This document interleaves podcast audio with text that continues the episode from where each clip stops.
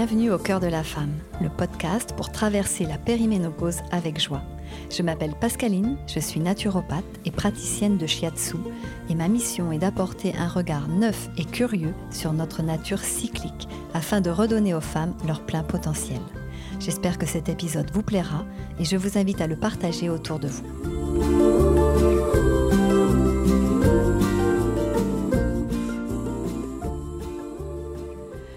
Faire écho à l'épisode précédent, nous allons continuer aujourd'hui avec le système nerveux.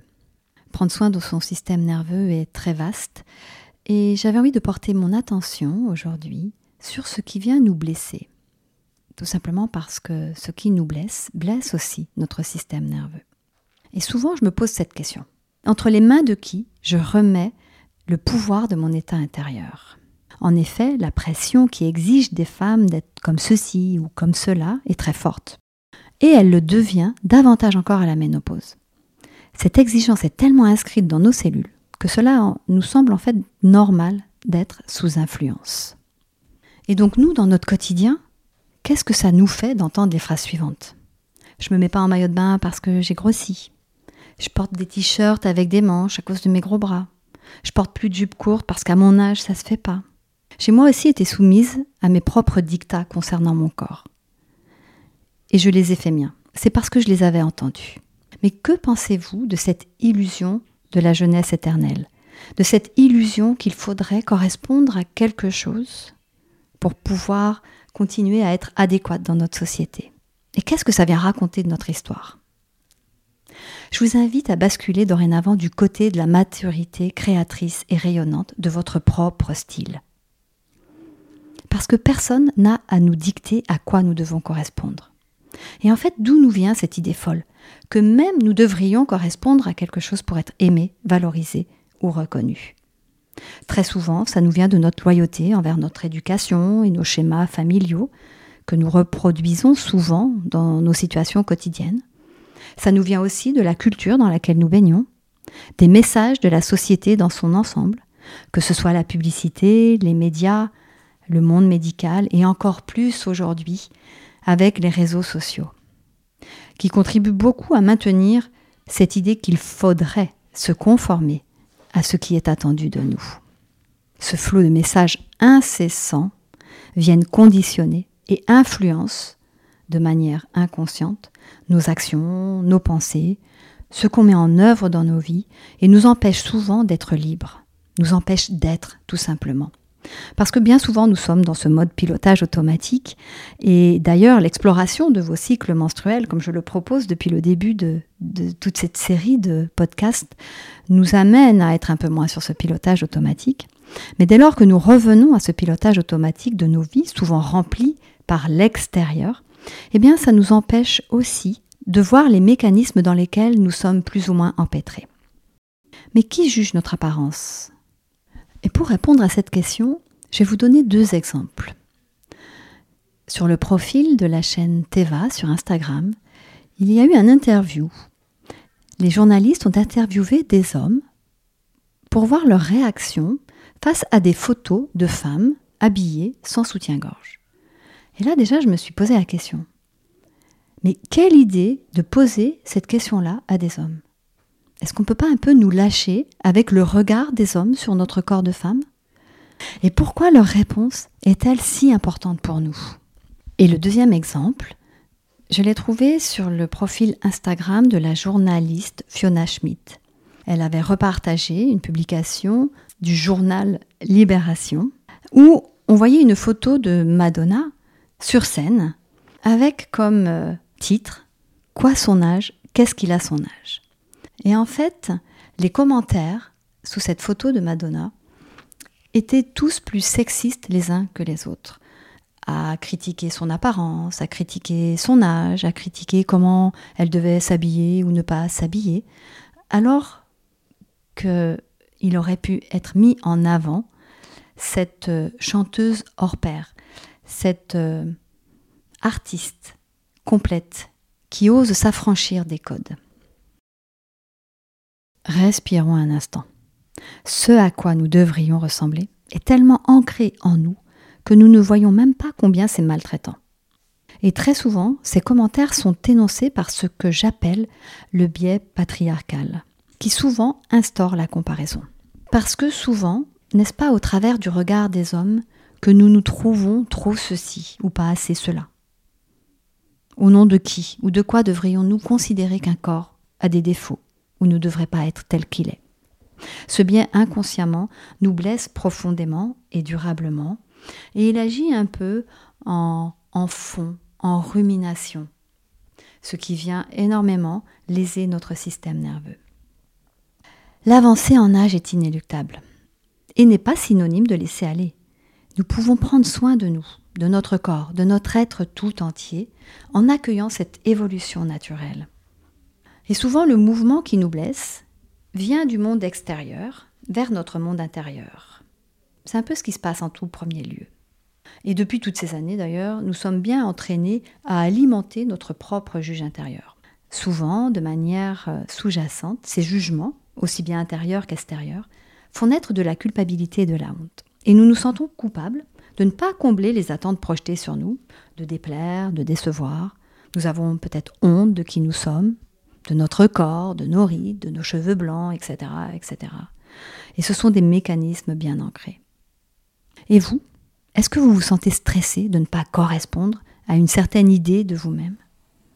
Et mon invitation ici est vraiment à nous offrir de la douceur, même si personne ne nous l'a appris. Et en tout cas, la bonne nouvelle, c'est qu'il est possible, à la ménopause, d'engager une révolution intérieure. Tout d'abord parce que nous sommes la société et que nous avons une responsabilité dans ce que nous laissons faire et aussi dans ce que nous acceptons. La révolution que je vous propose consiste à devenir curieuse et attentive à la petite voix intérieure qui critique, qui compare, qui juge, qui rabaisse. Vous concernant, mais concernant également les autres. C'est le même mouvement. C'est donc aussi une invitation à entrer en rapport avec la partie de vous qui croit en ce discours maltraitant et blessant.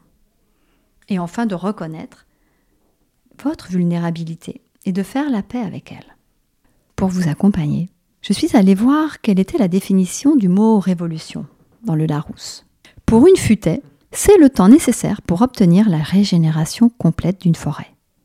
Pour un taillis, c'est le temps qui sépare deux passages successifs en coupe sur une même parcelle.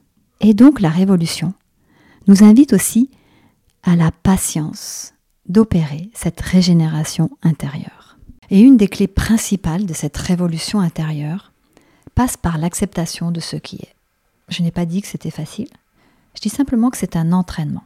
Un entraînement à cultiver notre liberté d'être. Nous passons tellement de temps à vouloir que les choses soient autrement que ce qu'elles sont. Combien de temps je passe à me plaindre de mon âge? J'ai 51 ans et je voudrais disposer de l'énergie de mes 20 ans. Je suis fatiguée, je ne peux pas faire tout ce que je voudrais. Les personnes ne se retournent plus sur moi lorsque je rentre dans un restaurant. À mon âge, à quoi bon me lancer? Et si je mange moins de ça ou de ci, est-ce que je serai plus mince? Je me trouve moins désirante, moins séduisante. J'aimerais que les choses changent. Je dors moins bien depuis que la ménopause est là, qu'elle sort fatidique. Qu'est-ce qui ne va pas chez moi? Qu'est-ce qui ne va pas chez moi? Toutes ces phrases qui forment une magnifique boucle dans la tête. Elles nous font sentir incomplètes, inaccomplies, inadéquates tous les adjectifs que vous voulez avec le un privatif. Et elles vont engendrer frustration, insatisfaction, rumination, voire même parfois de la colère, de la tristesse, de la dépression. Vous reconnaissez-vous dans certaines de ces phrases? Sinon, je vous laisse compléter. Je suis sûre que vous avez les vôtres. En tout cas, accepter ce qui est correspond à renaître à soi. Étant habitué et à l'aise avec ce système de pensée, nous le laissons prendre souvent beaucoup trop de place ce qui entraîne un stress immense et permanent que nous considérons souvent comme normal. Et ce stress-là s'installe et tout simplement nous mène à l'épuisement. Accepter ce qui est signifie de regarder en face ces habitudes qui nous coupent notre présence attentive, et c'est de choisir d'opérer un changement, ou pas. Chacune fait comme bon lui semble. Mais bien loin de l'inaction ou de la mollesse, c'est de reconnaître avec un esprit vif tout ce blabla intérieur, de le nommer D'en prendre soin d'ailleurs, comme on prendrait soin d'un enfant, parce que il a probablement eu sa raison d'être. Et puis de commencer à regarder ce qui va bien, ce qui fonctionne dans nos vies, et de renaître à soi avec plus de clarté et de compréhension. Et pour ma part, bien que sachant tout cela, il me faut souvent un temps d'arrêt sur image pour accepter et accueillir le fait que j'ai moins d'énergie qu'avant, par exemple, et que j'ai besoin de plus de repos. En effet, moi j'ai beaucoup, beaucoup tiré sur la corde. Et c'est mon corps qui m'a stoppé net de nombreuses fois. Et qu'est-ce que j'ai pu me sentir frustrée? Manquer d'énergie me frustre, je le reconnais. Parce que je ne peux plus faire tout ce que je veux. Enfin, vous l'avez compris. Tout ce blabla répété intérieurement rend profondément triste, insatisfaite et entraîne énormément de procrastination. Ça peut être complexe d'apprivoiser ce qui nous déplaît.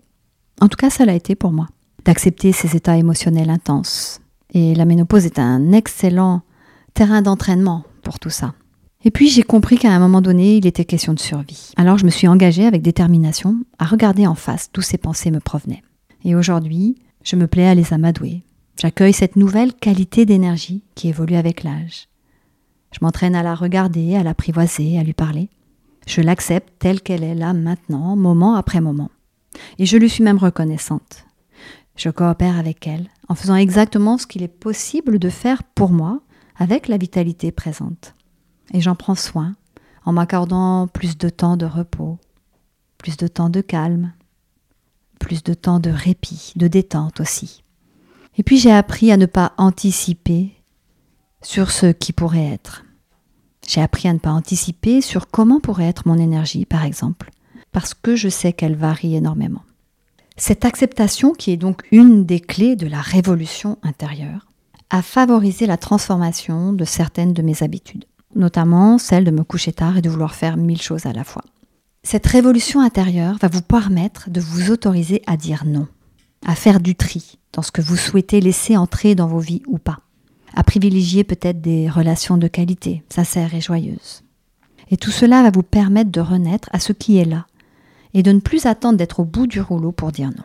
Et puis nous avons à reconnaître la pression que nous exerçons sur nous-mêmes d'apprendre à la reconnaître et à se poser à soi-même ses propres limites.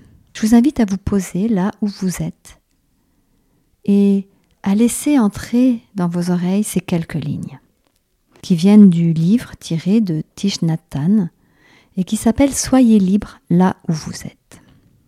Pour moi, il n'y a pas de bonheur sans liberté. Or, la liberté ne peut pas nous être donnée par le monde extérieur. Chacun doit l'acquérir par lui-même. La liberté demande à être cultivée avec assiduité jour après jour. Avec la liberté, vous êtes content où que vous soyez et en quelques circonstances que vous vous trouviez. Je laisse ces mots résonner et infuser en vous. J'espère que cet épisode vous a plu. Si oui, et si mon podcast vous permet des prises de conscience qui transforment votre vie, je compte sur vous pour le noter dans votre application préférée et pour le diffuser auprès de vos proches, car c'est la meilleure façon de soutenir mon travail. Si vous souhaitez aller plus loin, je vous invite à me retrouver sur mon site internet où vous retrouverez toutes mes activités. Belle continuation et portez-vous bien.